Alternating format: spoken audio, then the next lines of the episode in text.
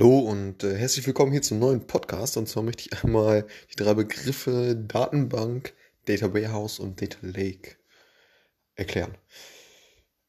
Und zwar fangen wir mit dem Wort Datenbank an. Ne? Und die sind alle äh, miteinander quasi ja, äh, verschlüsselt und äh, können ineinander in Beziehung gesetzt werden. So.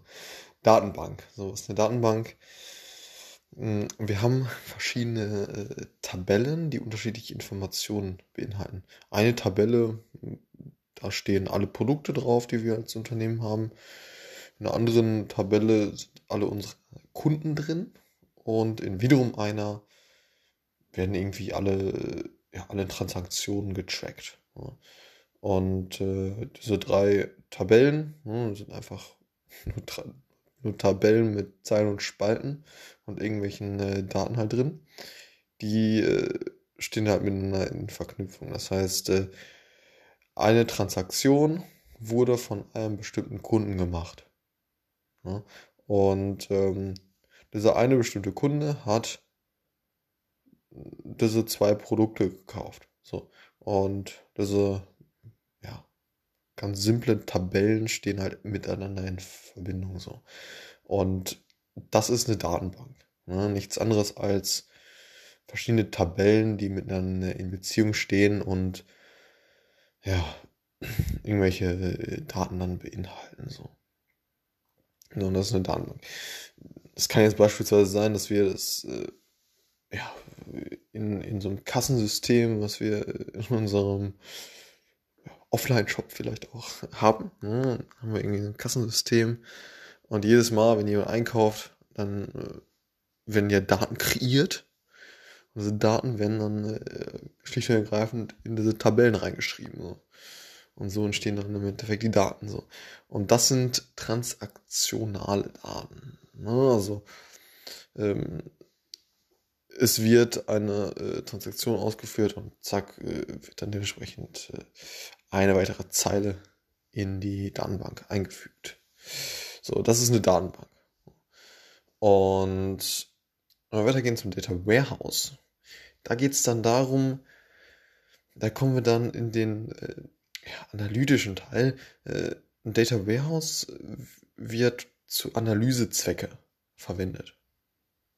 Ja. Eine Datenbank ist äh, ja, in operativen Systemen, ne, transaktionalen äh, Systemen. Äh, und Data Warehouse ist äh, ausschließlich für die Analyse gedacht. So, ne, also Data Analyst, Data Scientist äh, und so weiter, die arbeiten innerhalb dieses äh, Data Warehouses. Die greifen also auf die Daten, ne, auf diese Tabellen, die dann im Data Warehouse liegen, zurück. Ne. Und warum macht man das jetzt? Ja, weil weil es äh, schlichtweg sinnvoll ist, das Ganze äh, zu trennen, äh, weil es halt äh, verschiedene Use Cases gibt und äh, dementsprechend auch äh, ja verschiedene Ausrichtungen dann auch. Ne? Also das eine ist, ist ausschließlich dafür da, die, die Daten dann zu sammeln und aufzuschreiben ähm, und, und fürs allgemeine Tagesgeschäft muss es immer erreichbar sein, immer, ähm, ja, nee, die, die Daten müssen halt einfach reingeschrieben werden, das muss stabil laufen und so weiter. Also, das Data Warehouse ist ausschließlich für Analysezwecke gedacht und hat dann wieder andere Funktionalitäten und andere Stärken. Ne? Äh, sollten dann zum Beispiel irgendwelche Queries, also irgendwelche Anfragen, die du als Data Analyst, wenn du zum Beispiel wissen möchtest, okay, was meine Top 30 verkauften Produkte letzten Monats, dann soll die Anfrage möglichst schnell dann irgendwie auch ausgespuckt werden. Und ja, genau, also das Data Warehouse ist äh, für, für, für diese Analysezwecke so.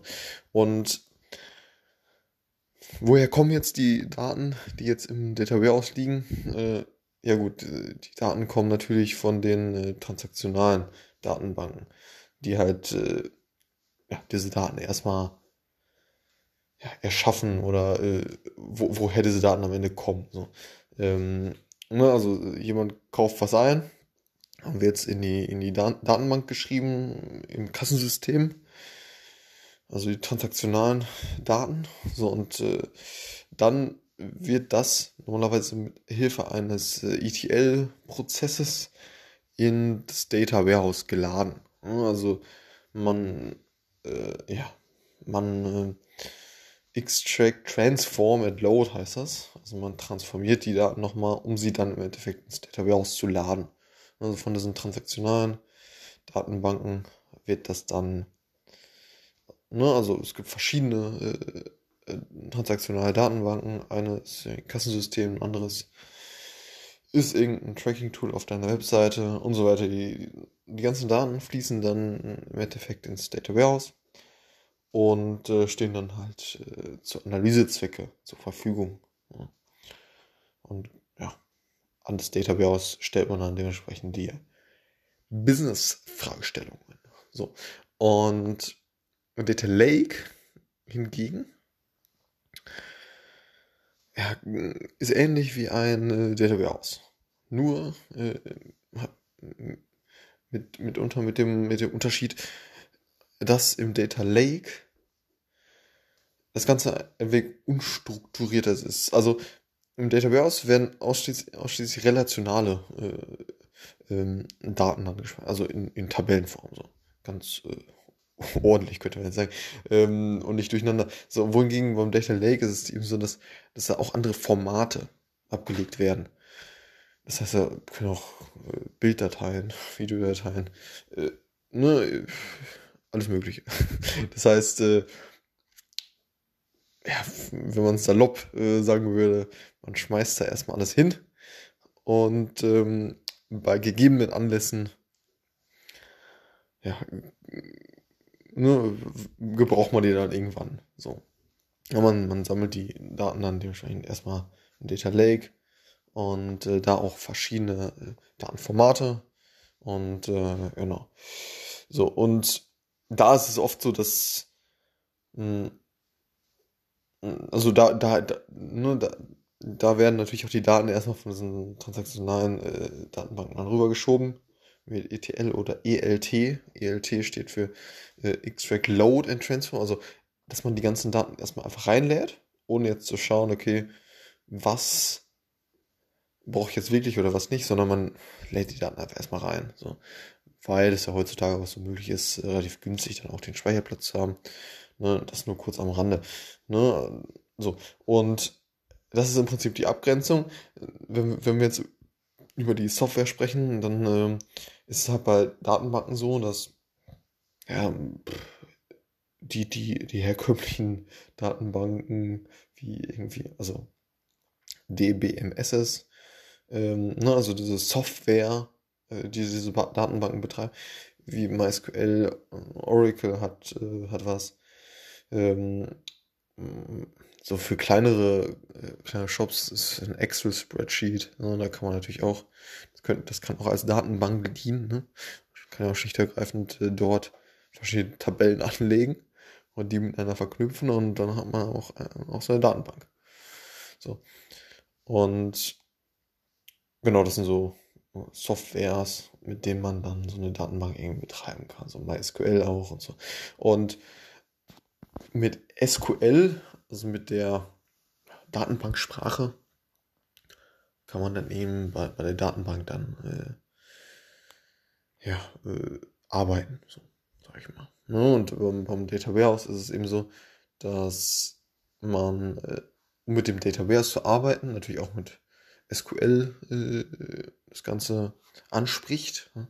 aber eben auch äh, kann man äh, die, das Data Warehouse direkt an BI-Tools anbinden, wie Power BI, äh, Tableau, Adobe Analytics, äh, Data Studio und so weiter. Es gibt äh, verschiedenste ähm, Visualisierungs-BI-Programme, äh, die man halt direkt an das Data Warehouse anbinden kann. So. Oder auch Excel. Excel kann man natürlich auch dafür verwenden. So. Ähm, quasi Excel äh, an das Data Warehouse äh, anzuschließen, beziehungsweise in Excel die Daten reinzuladen dann. So. Und beim Data Lake ist es oft so, dass dann halt natürlich auch äh, ja, so große Cloud-Provider ne, irgendwie zu tragen kommen oft, wie AWS, äh, ne, Azure, BigQuery und so. Da kann man dann ganz gut äh, ein Data Lake drauf abbilden. So. Genau, das war's. Also, ne, Data Lake, da könnte man natürlich auch gut mit Python dann ähm, ja, Anfragen stellen oder dann äh, die überschlüsselten Bilder äh, ja, äh, raus, raussuchen mit äh, verschiedenen Algorithmen, äh, die dann irgendwelche äh, Pattern dann erkennen und solche Themen. Also Python wird dann in dem Fall, also im Data Lake Umfeld auch oft benötigt. So. Und genau, das war's zu den drei Begriffen.